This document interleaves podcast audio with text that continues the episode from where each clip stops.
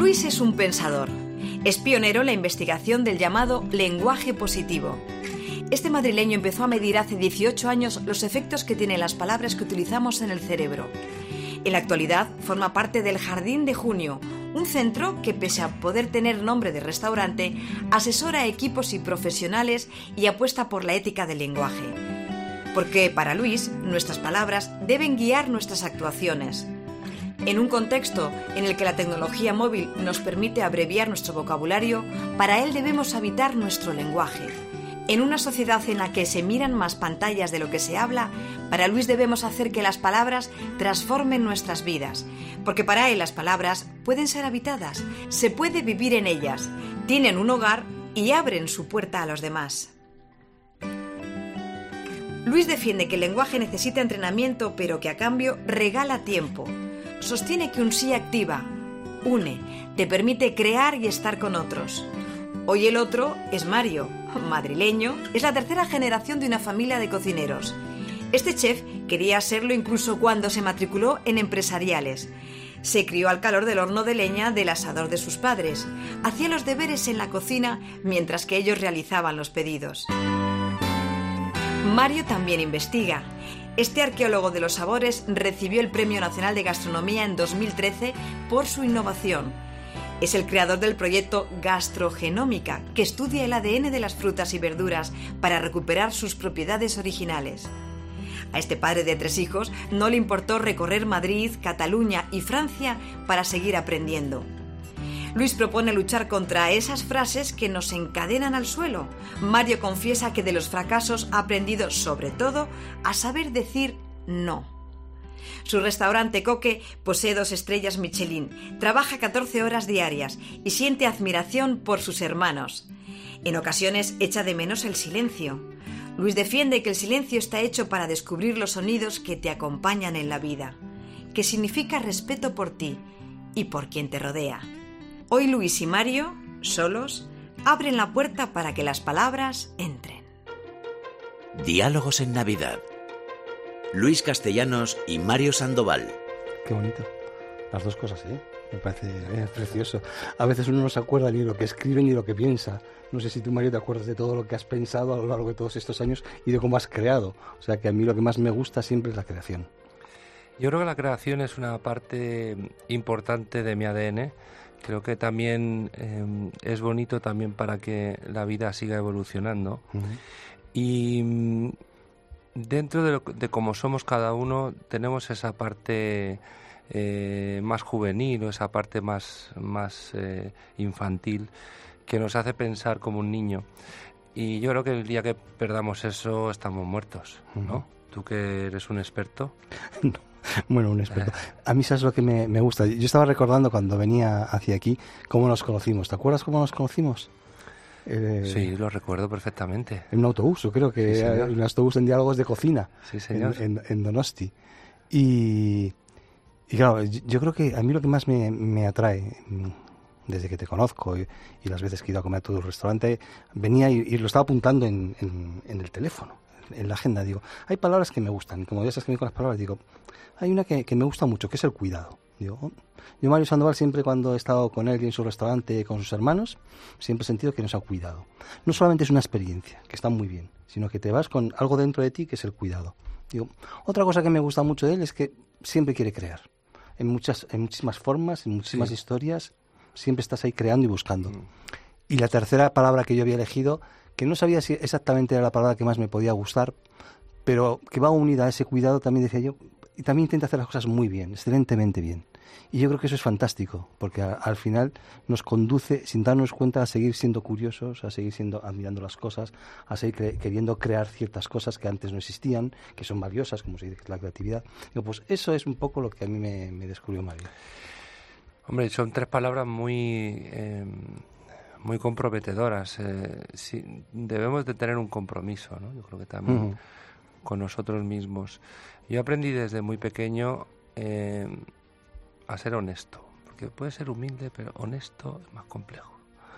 La honestidad siempre te hace tener el compromiso de ser, lo primero, respetarte a ti mismo, respetar la familia, eh, respetar a las personas que trabajan contigo Y el ser honesto es complejo, ¿eh? porque la vida está llena de, muchas cosas, ¿no?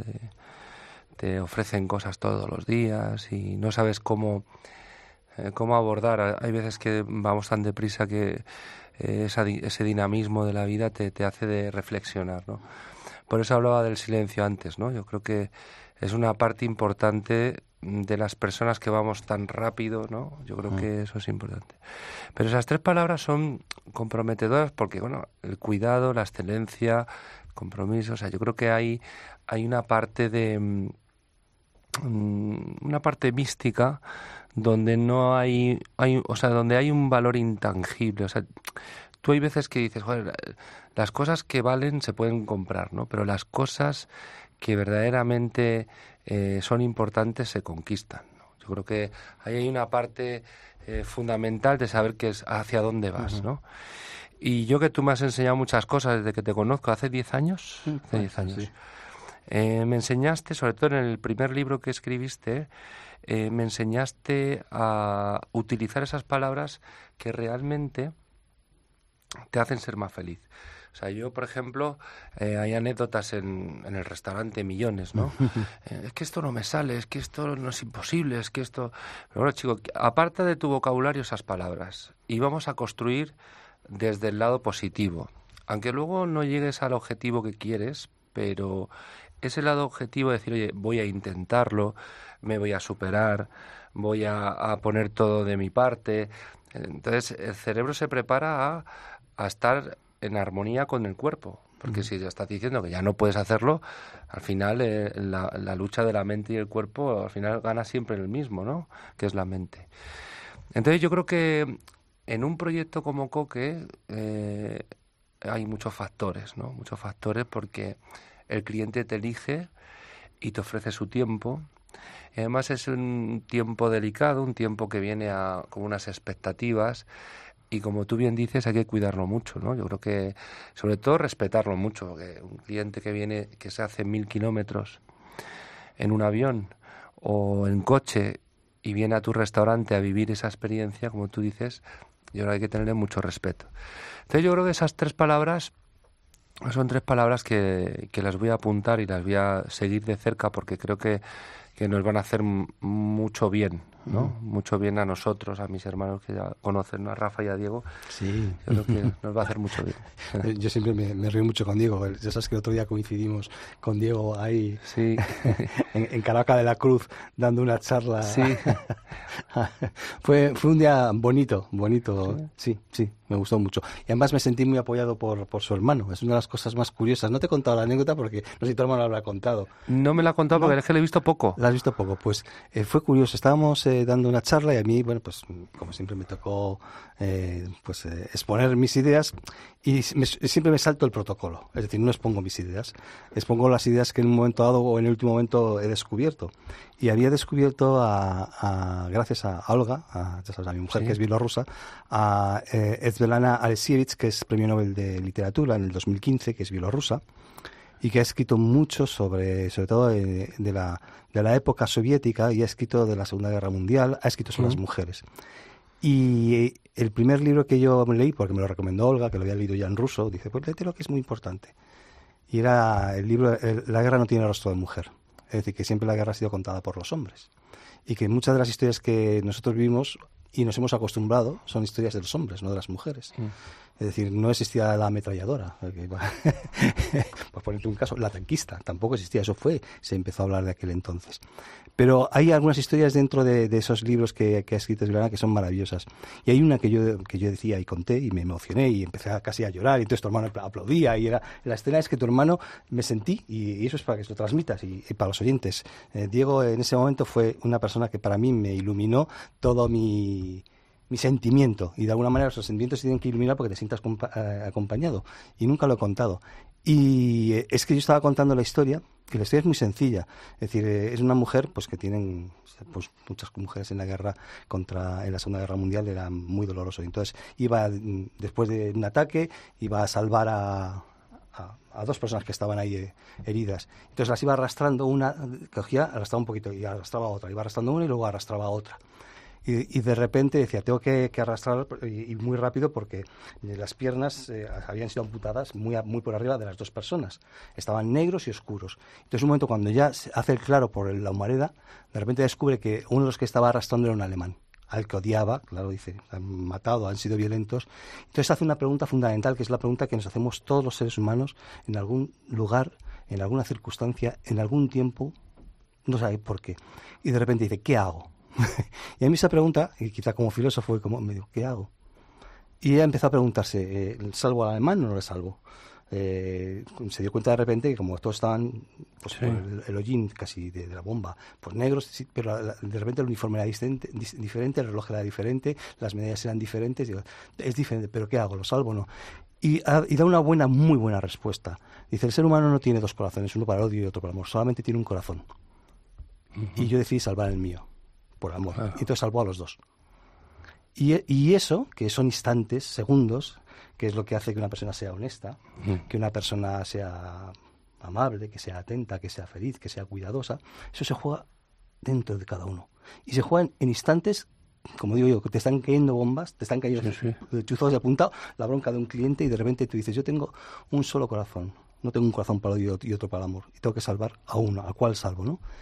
A mí eso, y entonces de repente cuando yo lo conté, como me emociono, porque leer ese libro es mucho más... Mm, perdona que me extienda, ¿eh? es mucho más eh, fuerte que cualquier eh, historia mm, visual que se haya hecho sobre la Segunda Guerra Mundial, sea documental, sea lo que está ahora aquí en Madrid, la exposición de Auschwitz, es leer y darte cuenta del horror de la guerra, de las circunstancias, de todo, porque eran todas declaraciones de mujeres que Svetlana fue a visitar por toda Rusia, muy curioso, y de repente es que sientes la crudeza, la más absoluta crudeza, es decir, sales llorando de cada capítulo del libro. O sea, es tan emocionante lo que un hombre puede hacer a través de la escritura, de lo que puede llegar y cómo puede llegar, que para mí fue, ha sido el descubrimiento mío, que yo os aconsejo, y nunca digo que lean ya mis libros, por favor leer a Svetlana Alisievich, porque es una de las personas eh, más, eh, eh, iba a decir, innovadoras en la forma de escribir, y sobre todo porque es una gran pensadora de calado profundo a nivel de lo que el, corazón humano desea, mm. que en el fondo es salvar. Por eso las palabras que te decía era cuidado, porque hay que cuidar. Sí. Porque me parece que es una de las palabras más bonitas que existe en el ser humano. Eh, yo, enlazando contigo en, O sea, que dale, perdona, dale las gracias a, Diego, mi parte, aunque públicamente porque se las merece. Se lo transmito. mi hermano Diego es una persona muy sensible, ¿no? Tiene una sensibilidad especial. Nosotros somos cuatro hermanos y él es el que va por delante de mí. Y bueno, es, hay como una unión muy no se, puede descifrar, ¿no? Es una unión especial. Yo volviendo a, a, este, a, este, a esta imagen ¿no? de la guerra y esta imagen de, de, lo que se lucha por la libertad ¿no? y, por, y por tener un mundo mejor, en mi parte gastronómica, em, en este país, en España, se habla mucho siempre de las cosas que suceden, de todo lo que pasa, de lo malo que lo pasamos, de no sé qué. Pero yo creo que es hora de hablar de la España que mola, ¿no? Yo creo que sí. De la España que ha modificado y ha cambiado la forma de vivir en la que hoy estamos viviendo.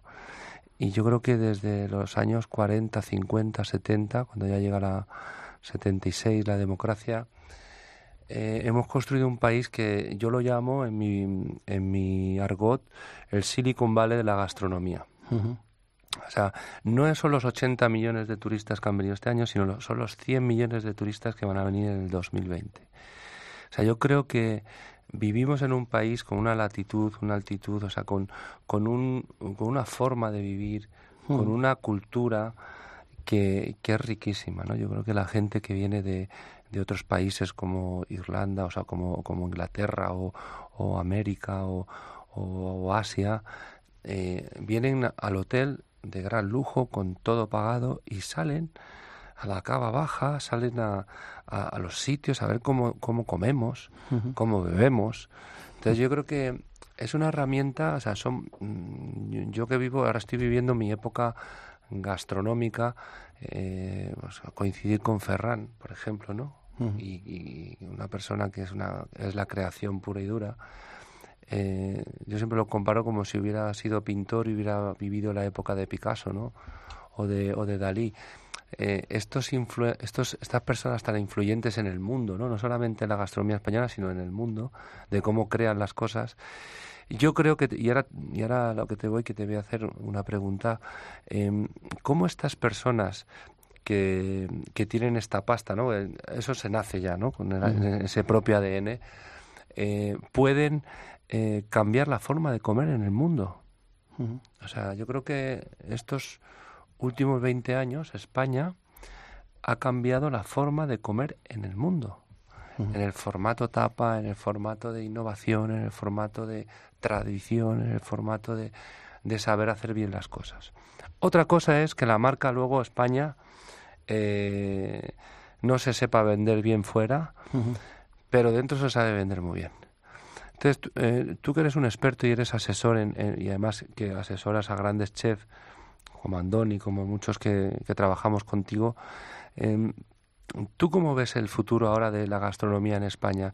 Porque mucha gente dice, no, es que la gastronomía eh, ya pasó la época de la creatividad, ahora se está volviendo al origen, a, la tradición, a...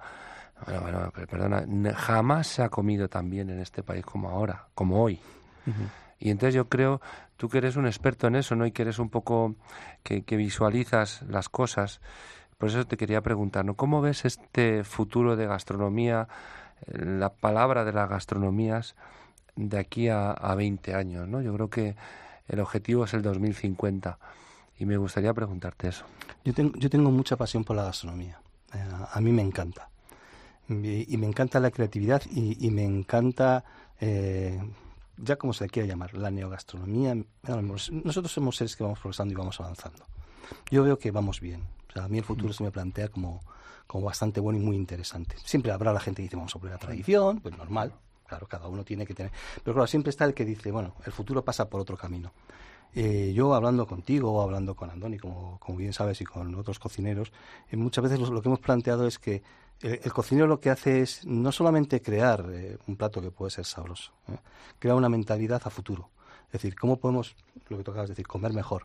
¿Cómo podemos hacer que algo que de repente en un restaurante caro es caro, es decir, en, en otro lugar hayan podido comer mejor gracias a eso. Yo siempre pongo un ejemplo. Yo me acuerdo un día que estaba dando un, eh, máster en, en Repsol y preguntaban y iban a hablar y de repente, claro, todo el mundo somos capaces de criticar todo. Y yo ya creo que la crítica, el juicio, la excusa y, la culpabilidad es lo, peor que podemos tener para poder aprender. Es decir, lo que se enfrenta al aprendizaje realmente. Y un día yo les dije, yo no me puedo meter, puedo estar de acuerdo o no de acuerdo con la gente que tiene dinero, pero si tú no tienes una buena casa no tendrías aire acondicionado en una casa normal y corriente. Si no tienes un día un buen Ferrari, un buen coche que se ha practicado, no podrías tener un airbag. Cosas que salvan la vida. Por lo tanto, hay cosas que de repente cuando se hace la excelencia, todo va bajando gradualmente y va llegando a todo el mundo. Es decir, todo va mejorando pensamos que al final eso no tiene ningún sentido. No, no, tiene el sentido de la evolución de la vida. Si no, nosotros no podríamos cambiar. Nos hubiésemos quedado con la primera rueda, no, ni la hubiésemos inventado porque no nos, no, nos hubiésemos preguntado. Toda la gastronomía es intentar hacerse buenas preguntas para dar respuestas correctas. A mí una cosa que me gusta de Peter Drucker que dice, lo peor que le puede ocurrir al ser humano, y lo dice así, muy malo y es nefasto, es que hagamos, que tengamos buenas respuestas o respuestas correctas a preguntas incorrectas. Y muchas veces hacemos preguntas incorrectas eh, y damos buenas respuestas. Pero eso no es bueno, porque estamos enlazando mal. A, mí una buena respuesta me parece y una buena pregunta es decir, ¿somos capaces de seguir creándonos a nosotros mismos? ¿Somos capaces de inventarnos a nosotros mismos eh, como raza, como especie? Tú estás ahora trabajando simplemente con el gen de un producto otra vez, para saber cómo puede evolucionar. No para dejarlo ahí como estaba, porque ya si, si lo dejas como estaba, pues ya estaba ahí, ¿para qué lo vas a tocar? Realmente es porque quieres ver qué es lo que hay para que puedas transformar la curiosidad. A mí eso me parece alucinante. Y hay una de las cosas que yo creo que después sí que tenemos que trabajar en el terreno práctico y bajando a la calle, que es el, sigo pensando, por eso he elegido muy la palabra cuidado. Que tú cuando vayas a un restaurante de la calle te encuentres también un cuidado que es necesario. Desde la higiene, la limpieza de los baños, eh, los olores que están, es decir, el cuidado para que cuando alguien viene y se va a tomar una tapa, sienta que está tomando una tapa en, todas las condiciones. Un buen vino en todas las condiciones. Es decir, que es lo que tú además decías y que también me ha gustado muchísimo, que es la honestidad. Para mí el otro elemento clave es la honestidad. Si tú eres una persona honesta, creo que al final serás una persona que vas a cuidar, vas a ser cuidadoso. Vas a respetar mucho al cliente porque te estás respetando a ti. ¿Mm? Y en este mundo ahora que vivimos ahora en, en, este, en esta ciudad urbana, ¿no? donde, donde todo vamos tan rápido, el ser honesto es más complejo. Pero yo me, yo me, me apunto la palabra que acabas de decir ahora, que es la curiosidad. Si algo me define a mí, desde que me, me dio a luz mi madre, me parió, vamos, es la curiosidad. Sea, yo, yo lo que te preguntaste, a ver, ¿qué hay aquí? ¿Qué puedo comer nada más salir? Siempre, siempre. Bueno, lo que hicimos con el huevo, la hidrólisis, eso. O sea, yo creo que, que la curiosidad mm, es un gen que tenemos dentro que si lo sabemos alimentar te hace muy feliz e infeliz. Porque hay veces que realmente te pones a, a investigar porque te pica la curiosidad, ¿no? Y dices, oye, voy a, voy a ver qué me lleva este camino, dónde tiras del hilo y sabes por dónde viene el hilo. Y, y das en el clavo y es satisfactorio, es, es beneficioso, es, es buenísimo. Podemos sacar el producto para que la llegue a la sociedad, como bien has apuntado antes, como los polifenoles del vino, que son antioxidantes, mm. cosas que hemos ido haciendo a lo largo de mi carrera, que mi, mi, mi objetivo era que llegase a la sociedad. Porque, hombre, eh, que yo utilice un producto en mi restaurante que podemos dar de comer a 50 personas está muy bien. Mm. Pero si ya llega a un colegio, a los colegios o a las colectividades, pues está mucho mejor, ¿no? Entonces yo creo que esa curiosidad, yo no sé si al ser el pequeño de cuarto de cuatro hermanos mmm, viene en el gen o viene ya en la bolsa, la placenta, pero eh, he sido siempre muy curioso, muy curioso. Y me ha gustado mucho siempre, mucho, mucho, mucho, las relaciones eh, sociales, el, el, hablar con la gente, el ser social, ¿no? Y yo, yo recuerdo cuando salí de la escuela de hostelería que, que había una asociación allí de antiguos alumnos y tal, y me apunté el primer día que llegué a la escuela. Había una frase, además una palabra muy bonita, en la misma puerta de mañana, sirve quien vale. Uh -huh. Entonces, claro, esa ya nada más entrar ya me dieron ahí dos bofetanes, pum, pum, o diciendo, aquí hay que ser responsable. Entonces estuve tres años que fueron de los más bonitos de mi vida porque eh, cuando tú te decides, ¿no? Das el gran paso a decir, hoy quiero ser un cocinero, eh, no bastaba con la, el aprendizaje de mi familia, sino también eh, el estar en una, en una pequeña sociedad, ¿no? que era la escuela donde aprendía cada día. Entonces yo creo que esa curiosidad siempre me ha, me ha mantenido vivo. ¿no? Yo creo que el día que no la tenga no seré el Mario Sandoval que conoces. ¿no? Yo creo Hombre, es que la curiosidad es eh, la, la, base. Es, eh, hay muchas anécdotas de por qué el ser humano es el, el, que sea el único animal curioso de verdad. Eh, es decir, cuando a un primate tú le pones objetos para mirar, no, no mira. A un niño ya le pones y ya está mirando constantemente, está curioseando. Aunque sea, ese, aunque sea un bonobo, ¿eh? que es el más cercano sí. a nosotros como, como primate. Es decir, no, no tiene esa curiosidad en la mirada.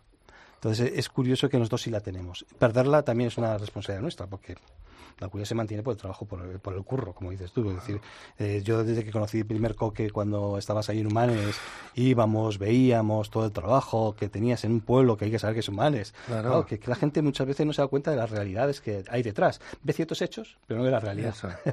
y entonces a mí me, me, me, gusta muchísimo que de repente dices, ah, me voy a ir a Madrid. ¿Y que te vas aquí a marcar de Iscal, ¿no? Me parece que es la, ahora la, la, la, calle, porque... Y cuando fui de repente, que yo conocía ese local antiguamente, y de repente lo veo todo lo que se ha hecho, eh, el ambiente, me, lo que se puede respirar ahí, lo que se puede trabajar, con todo ese esfuerzo que habéis metido, que eso yo ya lo conozco directamente. Joder, y es una maravilla de repente todos los procesos de creación que se hacen, que se, que se crea en ese ambiente. Sí. Eso es por la curiosidad que, que, se ha ido manteniendo. Quieres ir más lejos porque eso es la curiosidad. Antes me preguntabas qué había ocurrido en España. Yo escribí un artículo en TripAdvisor para Turquía, sabías, de, de, gastronomía. Sí. Me, me, he escrito dos veces para Turquía. Los turcos parece que me quieren mucho. Entonces, una vez en cuando. Y entonces les escribí dos artículos eh, ahí para Turquía, hablando de cómo había evolucionado la gastronomía española y por qué. Y yo dije, aparte, es verdad que de repente surge una figura, puede ser Ferran Adrià, pero ya sabes que Ferran Adrià siempre dice que Juan María Zac también haya estado sí, como empujándole sí. eh, cuando se conocieron y cuando toda la historia. Y luego ocurrió algo muy curioso, porque claro, para que todo esto se extienda, de alguna manera, para que vaya como ha ido, porque figuras como Fran ha podido haber también otras en otros lugares, en otros países. Ah. Yo creo que lo que ocurrió es de repente que no había esa envidia que suele ser muy típica como aquí, no había ese celo, se comentaban las cosas. Claro. Yo te pongo todo lo que sé, porque eso, si yo pongo todo lo que sé encima de la mesa, me obliga a ser mejor al día siguiente. Si me voy guardando algo, como ya sé que me he guardado, ya no voy a mejorar. Yo creo que lo que hacía Fran es que yo, yo le comentaba a los turcos, es mi opinión y mi creencia, es que voy a poner lo que sé para que al final, como ya el otro también es tan bueno como yo, querrá hacerlo eso y querrá mejorar, por tanto yo tengo que seguir mejorando. Y eso, de, esa, esa, capacidad de seguir mejorando, de preguntarse constante y, permanentemente, es porque antes he dado todo lo que tenía, he sido generoso. Cuando se quita esa parte de generosidad, es cuando quizá todo vuelve otra vez a, caer hacia atrás. Cuando de repente queremos competir, pero no la competitividad sana sino competir es guardarme, no voy a decir el secreto. Lo que te estás haciendo es quitarte a ti tu capacidad de creación, tu curiosidad. Cuando tú ya has puesto encima de la mesa, dices, olé, tengo que seguir hacia adelante como pueda. A ver, mi cabeza ha sido tan creativa para llegar aquí, ¿cómo no voy a ser creativo para ir hasta donde yo quiero llegar? Claro. Son mis no sé y eso a mí me encanta, que es otro premio Nobel, que, es eh, Erislava Strimboska, eh, que poeta, que dice que, que los no sé es lo que ha llevado a, pues eso, a, Madame Curie, no una, sino dos veces a recibir el premio Nobel. Porque siempre se pregunta no sé. La primera pregunta que surge de alguien es no sé. Y esa tiene que habitarte hasta el último día de la vida. Si la quitas, algo, algo, algo no funciona. Algo ya va a dejar de funcionar, rapidísimamente. Mira, yo creo que también em, dentro del mundo de la evolución, del mundo del ser humano, eh, me leí un libro hace poco, se llama Cocinar hizo al hombre. Y te va explicando cómo va evolucionando el ser humano a la par que se va creando la agricultura, se crea bueno, la de los metales, por supuesto, la cocina, caliente, todo. Entonces, ha sido tan influente las palabras como la comida. Eh, si no hubiera sido, si no hubiera habido palabras o no hubiera habido una evolución gastronómica, a lo mejor ahora estaríamos en otro punto de, la evolución, ¿no? Yo creo que eh, esta parte, ¿no? De mm, del ser humano, del el querer mejorar, o sea, yo creo que uno de los grandes avances de, este siglo XXI ha sido la, la acuicultura, ¿no? comer pescado todo el mundo, un pescado de calidad. No es salvaje, pero que puedan comer pescado los niños, los ancianos, todo el mundo. Yo creo que es algo de agradecer. Igual que en su momento lo fue la agricultura, ¿no? Pero mm, a mí, eh, dentro de lo que es nuestro sistema, nuestro, sistema de gastronomía, eh, he pasado por varias fases que me han costado me ha costado mucho superar, ¿no? porque uno está centrado en lo que es la creación del plato, pero luego hay muchas cosas alrededor que, se combinan y que tú me has enseñado a, un poco a, resolverlas, ¿no? Por ejemplo, el, trato con, con, pues, con todas las personas que trabajan contigo, cómo tienes que, me tienes que contar ahora, ¿no?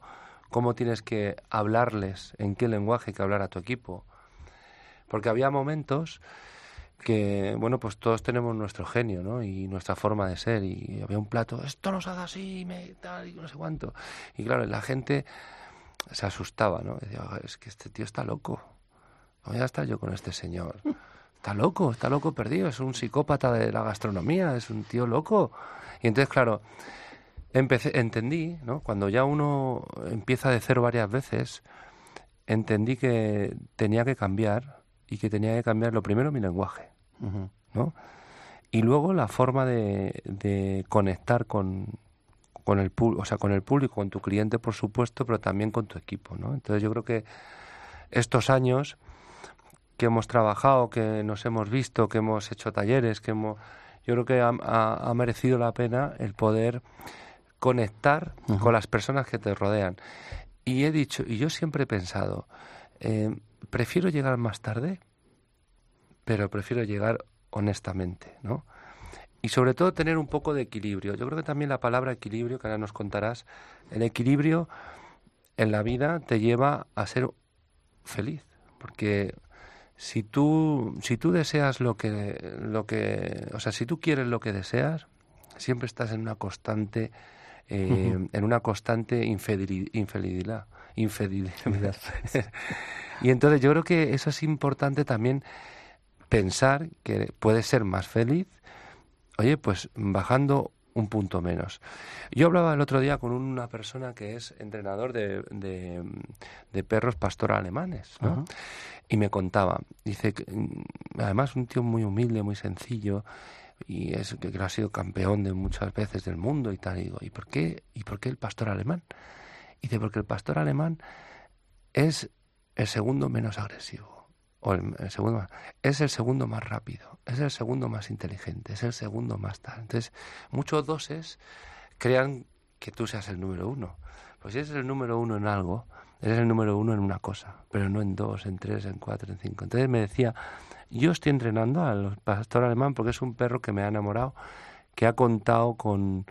Eh, me, ha, llenado de, un profesional de, domador ¿no? y, de, y de entrenador de, animales y es el perro más inteligente que conoce. Dice, y los entreno porque es el segundo en muchas cosas y yo quiero entrenarle a él porque el segundo en muchas cosas.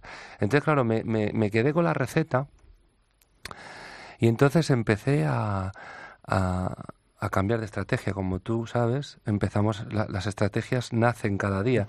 Yo siempre digo que en Coque cada día es un reto. Es un reto, o sea, por la mañana desde que llego hasta que llego a casa. los días los inventamos nosotros y yo creo que solamente una conciencia de que las cosas son y suceden. Eh, una de las cosas que, que se suele hablar, pero, que no sabemos, y es que parece que las cosas son como son porque han sido así. La guerra son, eh, las circunstancias. No, las inventamos nosotros. Hemos inventado las leyes, inventamos la cocina, inventamos todo. Por lo tanto, también nosotros podemos inventar no tener guerras, ser más honestos, más compasivos, más amables. Es una invención. Y nosotros hemos perdido la capacidad de inventarnos a nosotros mismos. Inventamos cosas, pero no nos inventamos a nosotros mismos. Y yo creo que la clave es, ¿soy capaz de inventarme a mí mismo? ¿Soy capaz de inventar o diseñar o, cómo quiero contribuir a diseñar la nueva humanidad que queremos establecer? Porque todos soñamos. Estás hablando todo el rato de felicidad, que a mí me encanta, y mi tercer libro va sobre la felicidad. Eh, lo importante que es la felicidad, pero lo importante que hay que diferenciar entre satisfacción, bienestar y, felicidad, porque la mayoría de la gente no diferencia. Y al no diferenciar mm, tiene muchas confusiones. Entonces, bueno, eso ya, ya hablaremos. Pero sigue, sigue hablando, que me interesaba mucho lo que estabas diciendo, porque estaba ahí atento a todo a lo que es el día que estabas hablando y que el día se crea. Y me ha gustado mucho porque es verdad que, que tú cada, cada, día lo estás inventando y lo estás creando. No hay nada igual bajo el sol. Mm. Aunque el Eclesiastes quería decir que sí. Eso también es de no es mío. Me gusta nombrar de quién son las cosas. Zimbrowska decía, cuando hablaba con el Eclesiastes, decía, mm, no hay nada bajo el sol. ¿Cómo que no? Tú hoy mismo lo que has escrito es nuevo bajo el sol. Cada lector que lo lea será nuevo bajo el sol. Cada día es nuevo bajo el sol.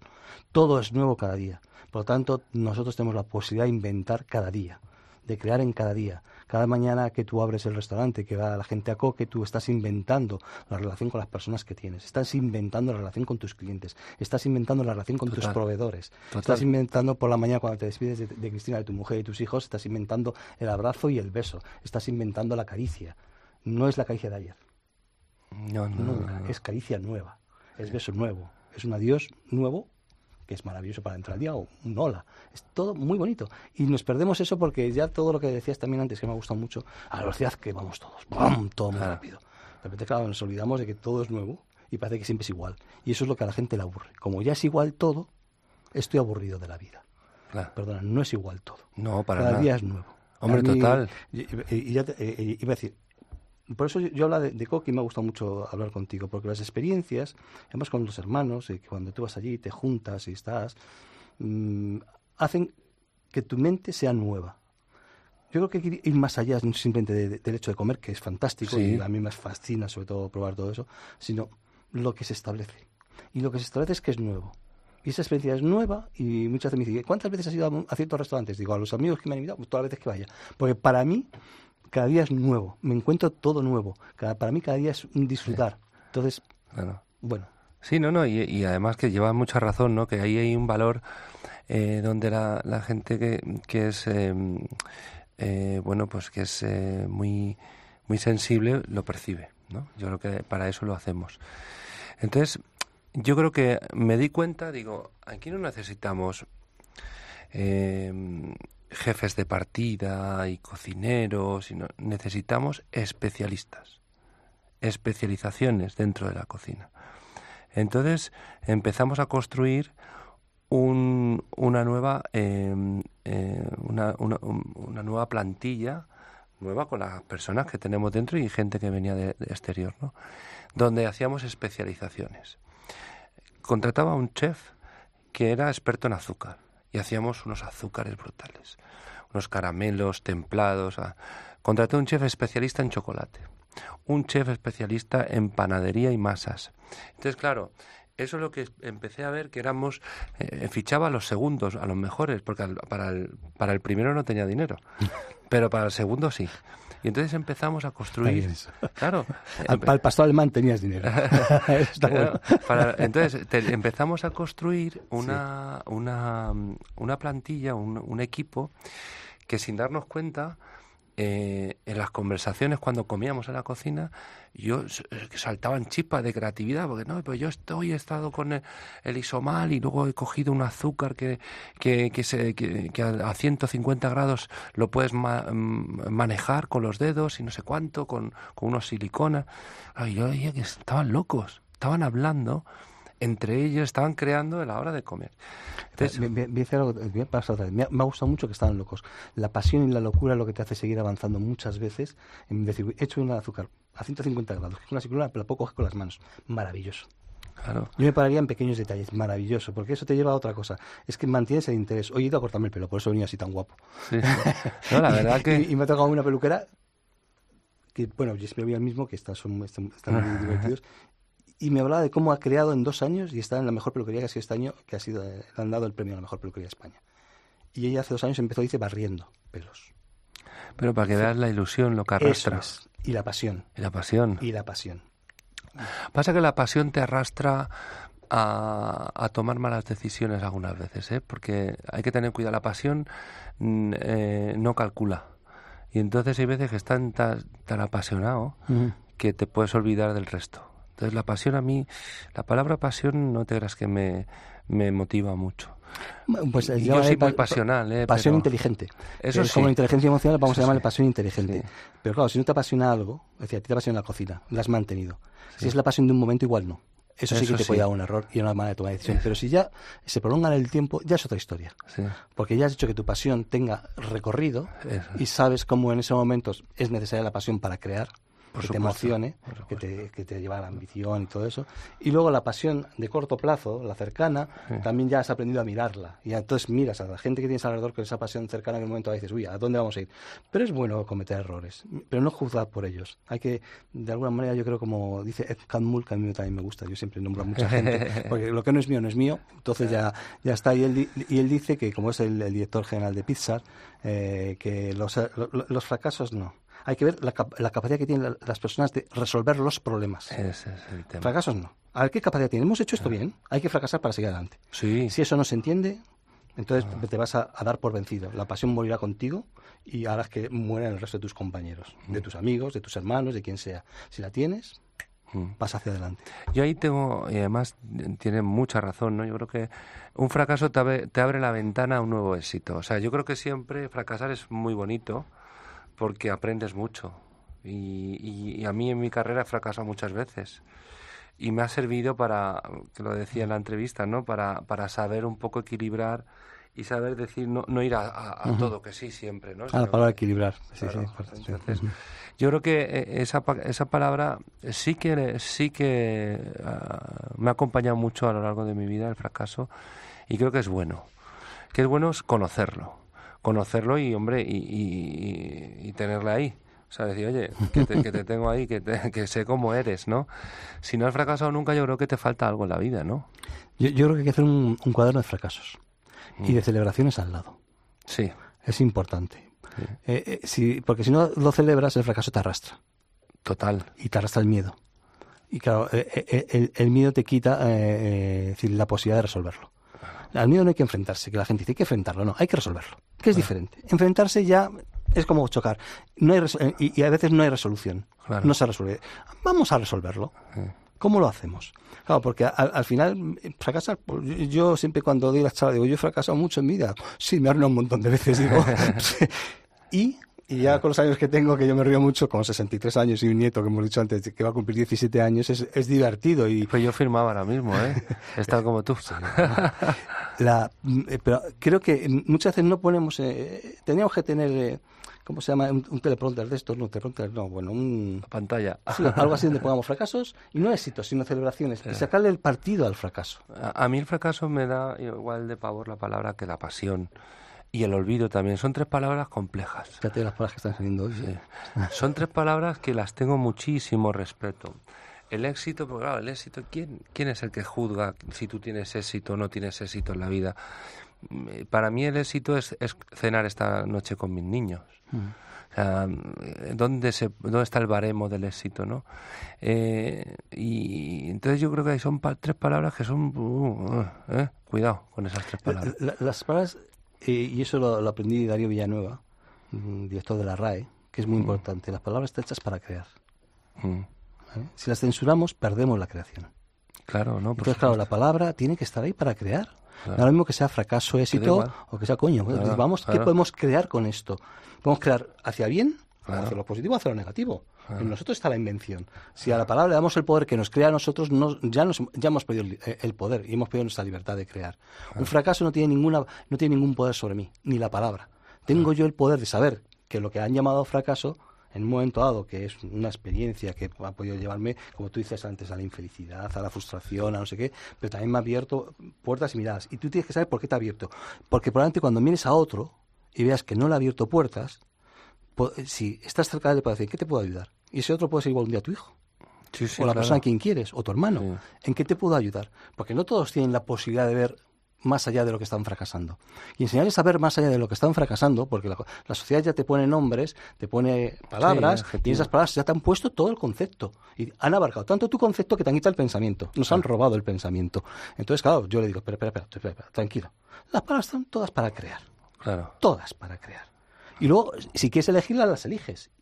Y dices, yo elijo decir bien en vez de mal, pues ya está, no pasa nada. Pero no es que quieras rechazarlas, porque si empiezas a rechazar, ya empiezas a meter un juicio, una condena, entonces ya te haces un extremista de ti mismo, es lo peor, yo soy extremista de mí mismo, hoy no lo he hecho bien, ya me peleo con la noche, esta noche no voy a dormir, tengo un estrés, claro, has llegado a un extremo de ti mismo que el lenguaje te ha atrapado, déjate, no, relájate, la vida tiene que dar equilibrio. Y otra palabra unida, equilibrio, que me gusta mucho, cuando lo has dicho antes, es armonía.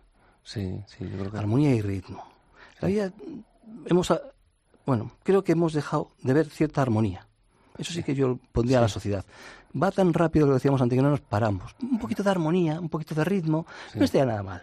Es decir, porque el equilibrio está bien, es decir, que yo creo que es eh, genial y es fantástico y, yo creo que me gusta mucho como palabra y como ah. forma, pero a la vez como un balanceo. Sí, eh, porque... y yo, decir, la armonía, que no es tanto balanceo, es como un juego con las cosas, ¿eh? un tocar la realidad de forma diferente. Bueno, eso son mis ideas, palabra, que le doy vueltas a las palabras. La armonía, sobre todo en mi parte, en la gastronomía, está presente todos los días. Pero has apuntado ahora una palabra muy interesante que no la habíamos dicho hasta ahora. Mira, que, espérate, mira, que acordar de los platos, porque está diciendo todas las palabras que, que apunto y digo, los platos, los platos. Es la libertad, la libertad. Yo creo ah, que en España, en estos 40 años, ha habido una libertad gastronómica que ha sido un espejo para Latinoamérica, para muchos países. Brutal, maravilloso. A mí yo estoy encantado con eso. Y hemos creado, mira que la cocina francesa fue un poco el, el solfeo, ¿no? Donde se marcaron las, los nombres, las guarniciones, las salsas, las, las, las que eran más variantes, las que no, o sea, todo lo, se le ponía nombre y apellido. Y sin embargo España arranca con una cocina de producto donde utilizamos el pensamiento y la técnica eh, a favor del producto, ¿no? Y, de, y de la satisfacción, ¿no? De la felicidad. Entonces, claro, eh, esa cocina de libertad empiezan a conocerla eh, México, Perú, Chile, Ecuador, Italia, Francia, toda, toda Europa, Latinoamérica, América incluso, y vienen los mejores chefs del mundo a aprender a España. Entonces creo que esa libertad que acabas de apuntar es la que nos hace a nosotros eh, ser fuertes, ¿no? Yo creo que ahora hay una cuarta generación de cocineros increíble, ¿no? Empezando por Joan Roca, al que queremos y admiramos mucho, a los hermanos, y Andoni, ¿no? Que es un genio. Yo creo que ahora hay una cuarta generación de, de, cocineros que, que van a, o sea, van a escribir mucho sobre la gastronomía y vivir esta cuarta generación en la que yo me considero que estoy dentro em, eh, es una responsabilidad, ¿no? Es una responsabilidad mm, para dejar un mundo mejor. El otro día nos juntamos con Ángel León en, en Aponiente eh, haciendo eh, los bueno pues hablando de la sostenibilidad del mar y hacer pues una declaración de eh, de intenciones todos los cocineros españoles para defender un poco esos plásticos del mar y todo eso. Entonces yo creo que no lo cambiaremos, pero ruido haremos, por lo menos. Y sobre todo eh, concienciarnos de que en nuestras cocinas se tiene que aprovechar, se tiene que reciclar, se tiene que, que pensar un poco en esa parte social que antiguamente no se tenía, ¿no? Esa mentalidad de, oye, todo iba a la misma bolsa, todo se hacía de la, una forma, todo. Y yo creo que ahora en eso hemos mejorado mucho. Pero yo te quiero hacer a ti una pregunta, como buen gourmet que eres. Sobre todo y, tú y tu mujer, porque los dos sois buenos gourmet. Además, que sois, eh, ella es encantadora, Olga. Pero eh, en, este, en, este, en estos años que, has estado asesorando a los mejores chefs de España, mm, ¿has sido más feliz? Yo sí, directamente. Eh, he tenido momentos increíbles, increíbles, como digo, en tu restaurante y con vosotros y, en una conferencia con tu hermano, que hay que decirlo, que eso me, hizo muy feliz, muy feliz. Eh, luego, a mí el placer, antes ha dicho algo muy interesante, cuando decías, hemos evolucionado, la cocina, eh, es que la cocina sigue siendo el fuego del ser humano donde nos unimos para hablar, para charlar.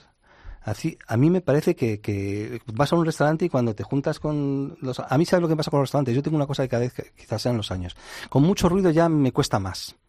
Porque yo prefiero estar hablando con las personas que estoy alrededor. Porque si estoy escuchando al otro, que todavía los sentidos están ahí, aunque los intento hay calibrar un poquito y ver, me doy cuenta que a veces el, sonido se mete, ¿no? Te invades una cascada de palabras, de ruidos que vienen por ahí, ah. que concentrarte exige una acción.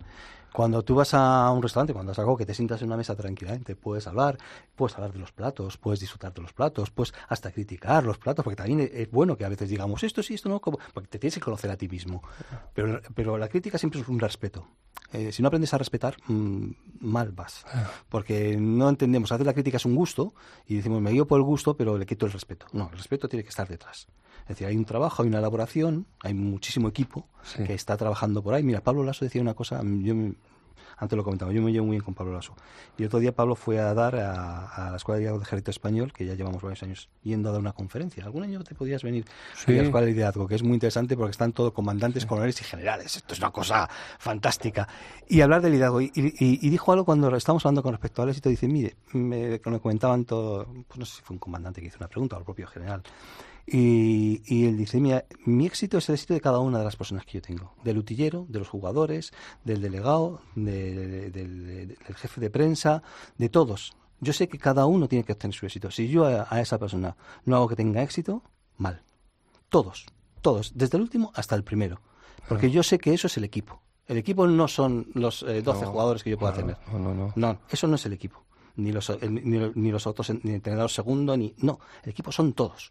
Entonces dice, el éxito es el de todos. Yo tengo que mirar por el éxito de todos. Y otro día apareció una declaración de él después de un partido hablando de cómo mira el equipo y hablando de los árbitros. Dice, yo no me tengo que fijar en el árbitro porque hay otras cosas más importantes que eso para un partido, para hacer equipo. Claro, eh, tener lucidez, tener lucidez en las decisiones que tú estás tomando a mí me parece fundamental, sobre todo en un tema del liderazgo. Mm. Esa lucidez que, está ahí. Por eso cuando tú hablas, es que España, ¿qué ha hecho? Jolines, ha hecho algo increíble. Mm. Y a veces no lo ponemos en valor. Es decir, llegar a tener liderazgo gastronómico, que tela marinera decirlo, tela, como tú dices, con una cuarta generación de de cocinero, donde mm, lógicamente esto puede hacer crecer, eh, vosotros todas las, es decir, todo lo que se inventa, porque es más que creación también es invención, invención que son dos palabras diferentes que también hay que tener un poco. Todo eso, joder, de repente cambia la mirada a la gente. Claro. Y, y nosotros, y nosotros somos responsables de cambiar esa mirada cuando vamos. A mí lo que más me interesa es que yo cuando me siento como, y ya sé que me gusta, porque hay que decir que Mario Sandoval es una persona muy generosa venía, me acuerdo, a mi despacho eh, con, su jefe, con su jefe de cocina, con sus equipos, y hacíamos eh, comidas para mis amigos y mis clientes. Y no cobraba nunca nada. Era pura amistad, pura generosidad. Y venía con todo su equipo. Y venía con todo mm. el, material, con toda la cristalería, con todos los platos. Nos poníamos en la cocina. Mm. Eso es de respetar. Es decir, y no hay y no, hay nada a cambio en ningún sentido. Es bueno, es un quid pro quo de, amistad. Pero, yo creo que también, como habíamos dicho antes, hay cosas que no se compran, sino se conquistan. Entonces yo creo que tú me conquistaste cuando, cuando empezamos a conocernos y, y cambiaste un poco la, la, forma de entender la gastronomía dentro de mi filosofía. Y yo más que satisfecho por eso.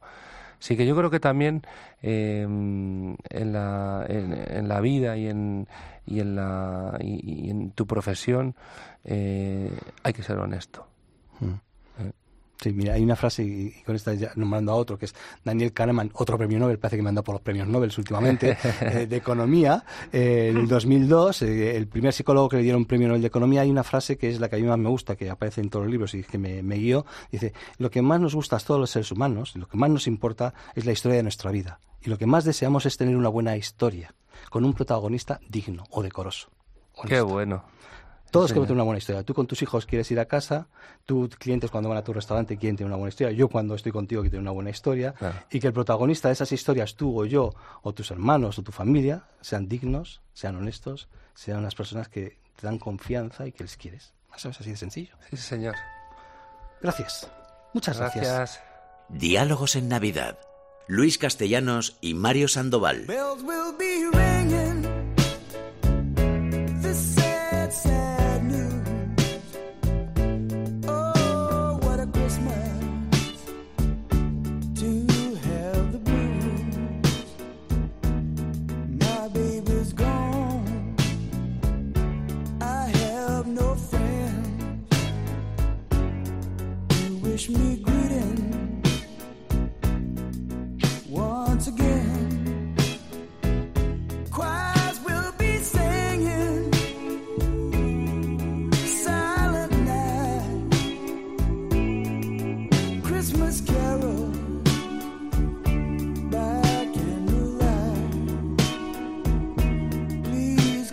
for Christmas. Please come home for Christmas. If not for Christmas, by New Year's night. Friends and relations, send salutations.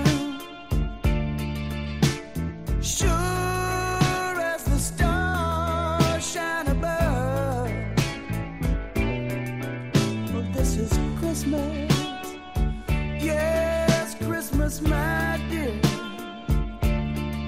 It's the time of year to be.